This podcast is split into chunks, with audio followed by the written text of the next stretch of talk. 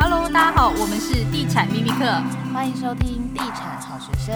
Hello，大家好。这一集的 Podcast 真的非常荣幸，可以邀请到我们的不败教主陈崇明老师来当我们的大来宾。哇，陈老师好。好，两位漂亮的主持人，大家好。因为这一集真的很开心，可以找到陈老师。听说对陈老师来说，年收三百万只是 piece of cake 可以，对不对？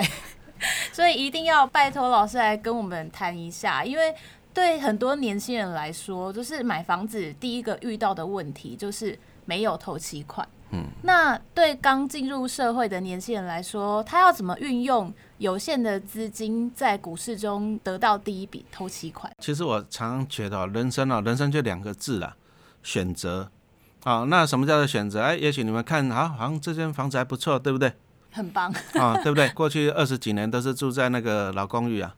哦，真的啊，过去二十几年啊，都是住在老公寓，就是从我结婚开始，然后到把小孩子养大为止，哈，整整住了二十几年啊，二十几年。那住老公寓的好处就是，当然就是付出很少嘛，啊，钱比较少。我，住我哥哥的房子也不用给他租金嘛，对啊。但是后来就是，所以说我们就是说哈，好处就是说我们可以啊，不用一开始就背负那个房贷的压力了。啊啊！再来，你既然没有房贷的压力啊，不过我养三个小孩，讲真的还蛮花钱的。好 啊，所以说啊，也没有多少钱啊，所以说，所以说就是幸好没有房贷的压力啊，然后再来就是哎，可以认真的去存股票啊，累积资金嘛，对不对？啊，累积资金完了啊，其实其实买房子，房子虽然说贵，可是你看有钱人买房子好像也不心疼嘛，对不对？我最近看那个什么，一个董娘在新力区还买了一栋豪宅，对不对？五亿多，对不对？董娘以前还是明星嘛，没错嘛。知道，我们还知道那案子，因为我们有去过很多次。有啊，有啊。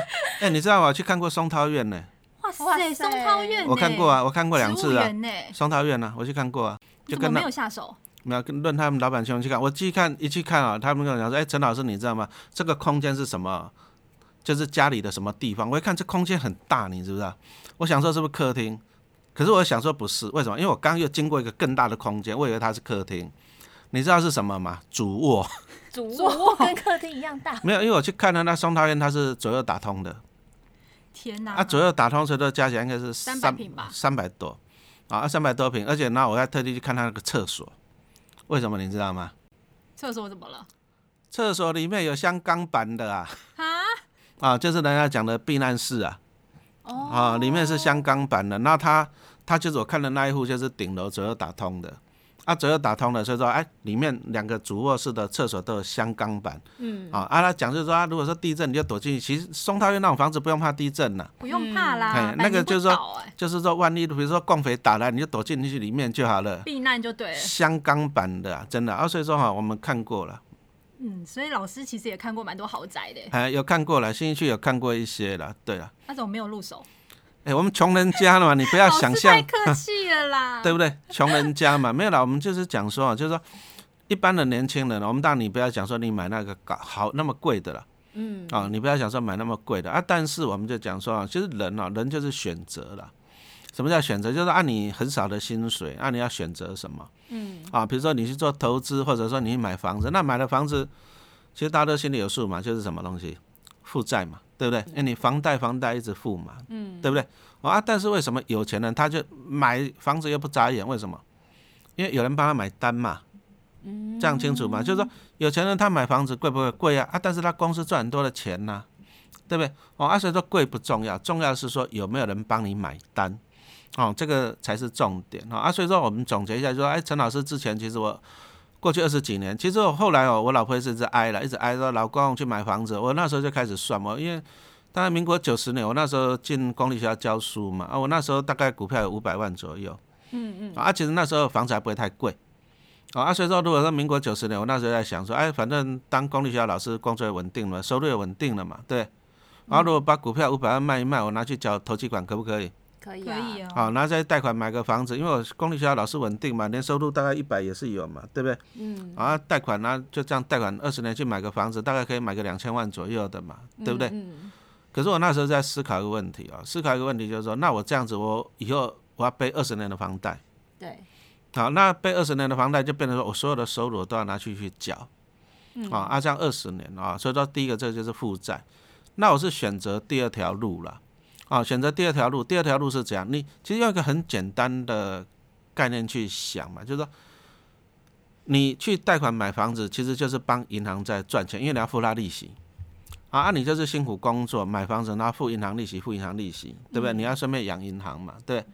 那我们如果说你你今天倒过来，我把我收入的钱，对不对？我拿去买，比如说买银行的股票，对。啊，像我过去过去我就大概存了一千张的金融股嘛，那好处就是我可以领大概金融股每年会给我超过一百万的股利啦。嗯。啊，那就是说你要当银行的客户啊，还是当银行的股东嘛？嗯。对不对？啊，所以说我就觉得就是说，同样一笔钱，我钱呢、啊，我年轻的时候我只是选择就是说先拿去做投资。对。那把钱滚大了。那、啊、把钱滚大了以后，我再靠这个投资的钱，哎，来支付，比如说房子啊、家里的付付出嘛、支出嘛，对，不对？那好处就是说怎样，我可以买房子的啊。其实我自己有买银建股的公司股票啊，嗯，啊，我书上有写吧，大概二零一五年、一六年底我买那个长虹建设吧，我记得我买在四十块，哦，那、啊、我现在成本大概二十块而已，啊，那股价八十块，是，啊，其实我一个概念就是说，哎，大家都想要买房子，所以说建设公司赚不赚钱？赚钱嘛，钱对不对？啊啊，你说像我们讲说，啊、你说那像那银建股的绩优生，华固建设绩优生没错吧？是，对啊，我也跟他老板吃过饭了，也很好，对不对？哦，他们也很赚钱，那很赚钱的话，你看华固他配的都不错，嗯，那意思就是说，我们有时候就是说你一个思考一个观念，就是说，哎，你如果说你去买房子啊，那不好意思，你要让人家老板赚你的钱，啊，但是你如果说去买建设公司的股票，你变成建设公司的股东了嘛，嗯。那你利用建设公司给你的钱，你再去买房子，你自己的负担是不是减轻了？嗯，好，所以说我们是这种这种观念来来去看啊。那同样的，就是一般人买股，一般人买房子，你说要借房贷，嗯，哎，房贷全台湾人，全台湾你用那个房贷余额去算，我记得好像七兆多吧，有吧？很惊人啊！有七兆多哈，七兆多，你用一点五趴去算了，全台湾人每年光房贷的利息要支出一千亿新台币，嗯，一千亿哦。对不对？那你就看到全台人喜欢买房子，一千亿的钱跑到银行去，嗯，哦，那我就去买个一千多张的银行的股票，每年从里面拿个一百多万回来嘛。那我拿了一百多万的回来，那很，你从这里看到一个逻辑没有？别人缴房贷利息给银行，对，你赚钱。那我当银行的股东，我把钱拿回来，那我再去买房子。那再来就是别人去买房子，建商赚钱，那我就去买建商的股票。有啊，像那个大巨蛋正在衰的时候，有印象吧？你有买 远雄啊？那时候一落千丈哎，三十几块啊。嗯，对啊，三十几块放到现在四十几块，而且其实远雄股利不错呢。哦，哦啊，所以说台湾的银建股通常是给它这样分呐，银建股有的就是那种就是大型的，我们这栋旁边那一栋就是远雄的，在过去那边就是那个华固的，嗯、啊这一栋是润泰的，就是说全台湾啊，建商有时候给它做一个很简单的分类，第一个就是大型的。嗯，就像我刚刚讲的那种华固啊，纯属举例，不代表推荐哦。啊，比如说就像我们刚刚讲的那个华固啊、远雄啊、长虹建设啊，是。其实你看他，他们大型建商，他们就是获利都很稳定，他们会去安排说，今年几个案子，明年几个案子，今年营收多少啊，我股利要赚多少，要配多少。嗯。啊，啊，这种大型建商其实基本上是很稳定的，啊，很稳定的，就是说，趁它衰的时候，所以说我我那时候买长虹建设，买在二零一五年。底为什么二零一五年底？因为都打房啦。对呀、啊，你们就有经验了。对，一三一四年那时候房地产在高点嘛。对啊，我们这边一四年房地产高点，这边房子有的一平卖到接近百万呢。嗯，有。对啊，后来后来打房一下来，就行情就到六七十了。对，差很多。好，行情就要六七十啊，最近又回升啊，好像据说又要打了，对不对啊？但是我最近又要打了，有风声。对啊，所以说啊，有时候就是这样，银建股就当然我们第一个我们就挑这种大型绩优的龙头，就是说它的案的量很多很大。它、啊、表示它每年的获利还蛮稳定的，啊，还稳定的话，趁它衰的时候啊，啊，趁它衰就是我刚刚讲的，就是说长虹建设那时候就二零，我买在二零一五年底，就是因为那时候打房嘛，是，啊，你看它 EPS 整个掉下来，它之前有两年都是二十块，对，而且呢掉下来掉到两块多啊，啊，啊两块多啊，我就哎觉得可以进场了。啊，就去买啊，有了，放到现在赚个几倍是有了，哇，赚个几倍，好啊。所以说我第一个讲说，你要投资银建股也是可以的，就是挑这种，就是基本上这种绩优龙头股啊，怎样绩优龙头？你看它 EPS 有没有稳定？你看它每年推的案有没有稳定？好啊，基本上这些大型龙头都还蛮稳定的。嗯，好啊，还有一种风险比较高，就是挑那种小建商了。哇，小建商我们这个真不敢呢。小建商就是他有可能，他有可能就是三年不开张嘛。对。他、啊、开张就吃三年嘛。对。啊，有这一种啊，但是这种小建商真的，你你就是要有点要要注意，就是说，他虽然说他现在预计预计哎，比如说他如果明年后年他有案子会出来啊，他今年没案子一定是没没获利嘛。是。啊，他如果说明年后年案子出来，他预计他会赚很多，但是这是预计啊，因为你要看说，如果说打房，他明年的房价搞不会下来。有可能嘛，搞不好会下来啊，嗯、对不对？然后再来就是最近银建股太好，加上台积电在那边盖工厂，全台湾是不是工人在那边抢？台南啦，都推台南热，最近房市好热哦。啊，对啊，就缺工啊。是。啊，所以说小建商会有这些问题了哈，会有这些问题。老师，现在房市这么热，现在投入营建股 OK 吗？哦，那这个要，哎，这个又问到了一个，嗯，哎，独家也不是要讲独家秘诀了，啊、哦，也不能讲独家秘辛了，就是说。其实啊，你要看它的一个整个营造、营建，就是建筑产业。对。啊，整个建筑产业来讲，你一般我们看到是大型的建设公司，但是它下面都有它的营造厂。那你要开始了解一个东西，就是说，建商虽然案子很大，但是它不一定赚钱。很简单，比如说我今天签了这块地，是。啊，我预计啊，比如说我这样盖两年，三年后推出，那我预计啊，比如说房价预计一平九十万，嗯，那是你现在预计哦。那你预计，比如说你预计以后，哎，房价会到九十万，所以说你就开始算这个成本，我这块土地用多少钱跟地主买，嗯，所以说你成本已经支出了。啊，如果说三年后你本来预计是九十万，哎，涨到一百一、一百二，你赚了，对，啊，万一打房呢？嗯，八十七十，你有没有可能赔钱？有啊，有可能赔钱了哈。啊，所以说有时候建商他们有的就是才，有的就是怎样，哎，先建后售嘛。啊，有的就是怎样，就是预售嘛，对不对？啊，他们有一些策略，好啊，但是所以说，建商事实上，建商它还是有风险的，就是说你，你你看你你盖一个房子，房子然后再去销售，想就能离嘛，嗯，对啊，啊，你要预估两年后的房价，啊，啊，所以说其实投资银建股就是有这些风险，哎啊，但是有些不一定有风险，什么叫不一定有风险？你知道，比如说。建商他的案子的量很大，那他一定会怎样？一定是丢给自己的营造厂嘛，他绝对不会丢给别人的营造厂嘛。你说润泰会不会丢给那个长虹建设的营造厂？会不会？不会嘛，对，对不对？哦，他一定自己做，那自己做就有好处了。所以说有时候你去看那些营造厂，对，你看那些营造厂那些大股东，哎，你会发现哦，哎，都是他们建设公司的大老板哦，嗯。啊，就是很简单，比如说我是营，我是建设公司嘛，对啊，我一定是下面再弄一个营造厂，我是不是我自己的建设公司，我发包下来给我的营造厂去赚，对，同意吧？对不对？而且搞不好他的老板的都是自己人，嗯，那这样就讲到一个重点了。如比如说我如果是建设公司老板，比如说哎，不拜建设公司好了，啊，我签了这个案子三百亿，嗯，我发包工程，我不是不是一定是发给我自己的营造厂？对，哎，不拜营造厂，对不对？那我会不会去砍他的价格？会不会？当然不会呀。这样同意吧，对不对？啊，比如说我这三百亿的案子，那我包给我的营造厂，我搞不好包跟他讲一百亿，他给我发包一百亿嘛，对不对？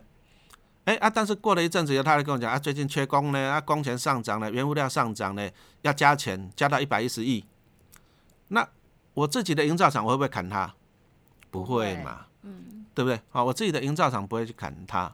好，那这样子，我们从这里就看到一件事情，就是说，建设公司反而会担一个风险，就是说。三年后房子到底卖的好不好，他不知道。嗯啊，但是营造厂是稳赚的。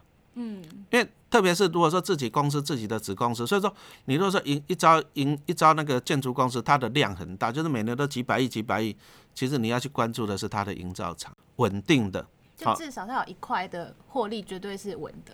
啊，是稳定的，嗯，而且它的股东结构还比较健全哦，就是因为它都是大老板在下去的，嗯，子公司嘛，嗯，对不对？啊，所以说有时候我现在反而我会变一个角度了，什么叫变一个角度啊？比如说有时候我们新闻上新闻上我们会看到啊，说比如说南港某个都干案三百亿，对不对？有时候我们会看到这个案子。是。世界大差，对，那我们看到说这个案子三百亿，我们以前的想法说哇，这是哪家建商的，对不对？嗯，我们会这样子想，可是有时候我们会想，哎，啊，他这个他这个案子，他在签约，然后再整合、再盖、再卖，搞不好是五年后，嗯，好、哦，对不对？搞不好五年后，那五年后的房价你抓不抓得准？不一定，哎啊，但是你去看他的营造厂，我管你的，反正你总是要盖嘛，你盖你一定丢给营造厂，所以说你这三百亿我只要盖了，哇，那这个它的营收的认列就会上来，那啊 EPS 就会上来，哦啊，所以说其实台北市不是有一些捷运共构什么 City Link 有没有？嗯，有印象吧？嗯嗯，松山跟什么？松山跟南港啊，对啊，啊，你看那两个 City Link，那你看它盖的时间，那个好了，那 City Link 就是润泰做的嘛。对。你看那它那个 City Link 刚开始完工了，你给他看它的营造厂叫做润鸿精密，哇，不得了，那个赚的都赚的饱饱的，股价都冲上去啊。嗯。啊，EPS 也很好，配的也很好。嗯。哦啊，所以说有时候我反而我会去这样子去另外一个思考了，就是说建设公司好是好，营收很大，不一定赚钱哦。你要看那个时候的房价，然后你要看它卖不卖得出去哦。哎啊，但是如果说它它的营造厂一点都温谈呢。哦，老师的意思是说，在营建股这个，与其关注建设公司，不如去关注营造厂。建设公司要关注，就是说啊，他如果说啊，我明年没案子，明年没案子，他的营造厂也不会有案子。嗯。啊，当然有些公司营造厂比较实力比较强的，比如说像润鸿，嗯，纯属举例哈，那他可以去拿到台积电的案子嘛，对不对？那他可以去做一些厂房的工程嘛，观光工程嘛，对不对？啊、那个尹亚能教授，反正他一些预祝光法都很厉害嘛，对，对，所以说润鸿事实上他的品牌也够力啊。对啊，但是我们就从这里我们去思考，就是说如果说今天有一家公司，它因建设公司，哎、欸，我们预测它几年会有一个很大的案子，可是我就是提一个点，就是说你不知道几年后的房价是多少，嗯，政府有可能打房啊，对不对？那再来说卖不卖得出去，这个是一个很大的问题啊，啊，但是你一定要盖嘛，嗯，营造厂就收回了。哦，啊，所以说你就观察建设公司，哎，它未来几年的业绩的预估，嗯，哎，啊，如果业绩乐观乐观了，你就要去找它的营造厂，啊，我的做法是这样。